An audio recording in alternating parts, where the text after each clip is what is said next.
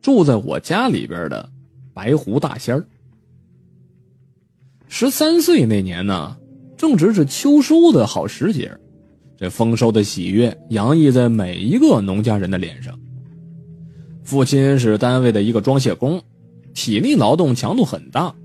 父亲呢，像往年一样，哎，下了夜班之后也顾不上休息，直奔农村老家去帮忙收割庄稼，干劲儿依然十足，让邻居们呢根本就不易察觉这是一个一夜没合眼的人。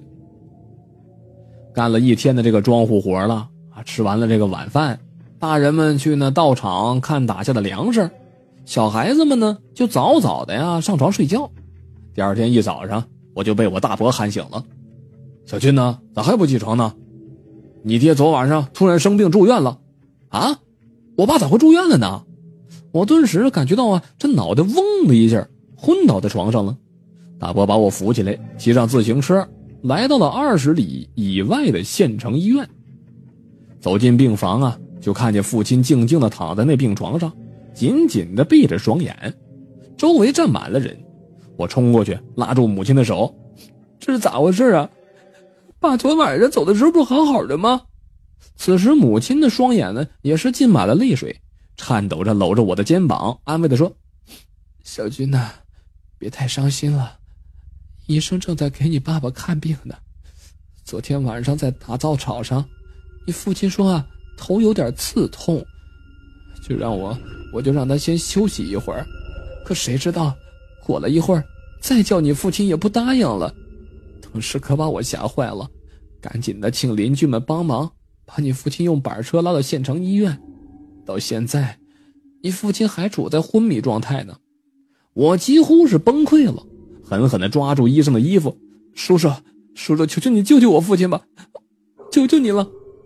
那主治医生呢，搀扶着我，同情地说：“好孩子，放心啊，我一定想办法治好你父亲的病。”这时候，母亲就问那医生了：“他的双手总是往背后压着，帮他拿出来，自己又放回去压着，这是啥原因呢？”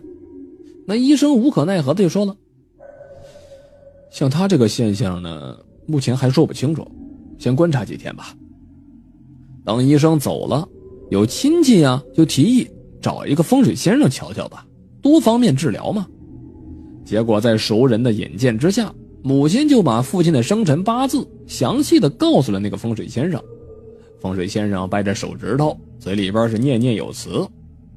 一炷香的功夫，风水先生睁开眼睛，叹了口气。施主，你家掌柜的常年在外走夜路，被冤死鬼缠住了。这冤死鬼在世上无依无靠，到了冥界，已然一无所有，四处漂泊，很是凄凉。他想在阳间找你家安身，可是你家已经有一个白狐大仙抢了仙住了，无奈之下。这冤死鬼就找一些孤魂野鬼帮忙，用棍子打你掌柜的头，用绳子绑你掌柜的双手。母亲听了风水先生这么一说呀，顿时是惊得目瞪口呆，连忙就问了：“这、这、这可如何是好啊？”那风水先生慢条斯理的说：“要化解这个劫数，就回去给冤死鬼烧一些纸钱吧。再说。”你家还有白狐大仙保佑，没有性命之忧。听完这化解之法，母亲是连声道谢。回到家里，母亲赶紧的把外婆请过来帮忙做这些法事，因为母亲呢还得去县城里边照看父亲呢。在之后的一个星期里边，每次要等到夜深人静的时候，外婆就拿着纸钱。带着我和姐姐悄悄来到一个十字路口，对着南方拜三下，然后啊就开始给那冤死鬼烧纸钱。因为这风水先生再三叮嘱，在烧纸钱的时候谁也不准说话，只要是有人讲话，就会惊吓走在旁边捡钱的冤死鬼，使他们怨恨加深。所以呢，就这样小心翼翼的连续的烧了一个星期。母亲从县城赶回来。啊，高兴地说：“小军，你父亲醒了，开始讲话了，还能吃点饭了，睡觉的时候手也不往后背压着了，真得好好感谢感谢那个算命先生。母亲报完这个喜讯呢，赶紧的向邻居家借了钱，买了好多贵重的物品去感谢那个风水先生去了。且说父亲出院在家调养的日子，有许多这个亲朋好友过来看望他。过早懂事的我呢，为客人是端茶倒水，乐此不疲。有时候啊，还用瘦小的身体帮母亲做着那繁重的家务活。有天下午啊，父亲一位远方的老朋友过来看他，吃完了饭啊，唠了一会儿嗑，就把客人安排在了客厅里边睡觉。当时啊，我还没有进入梦乡呢，就被客人一阵尖叫声给惊醒了。大刚，救命啊！父亲听到那个叫声之后啊啊，也是起床关心就问了：怎怎么了？你刚刚做噩梦了吗？不我没做噩梦，我很清醒。刚刚有一个长着长长长着毛乎乎的白色的东西爬到我身上来了，我大声喊叫，东西就化成一道光就不见了。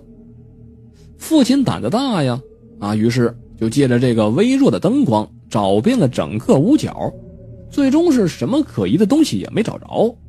再怎么劝那个客人呢，那客人非要跟我父亲同睡一张床，而且晚上还得开着灯睡，一直到了天亮。再后来嘛，我考上大学，到了城里工作了，也就没有再听到父母提及过。家里边的这只狐仙的故事了。好了，这就是住在我家里的白狐大仙的故事。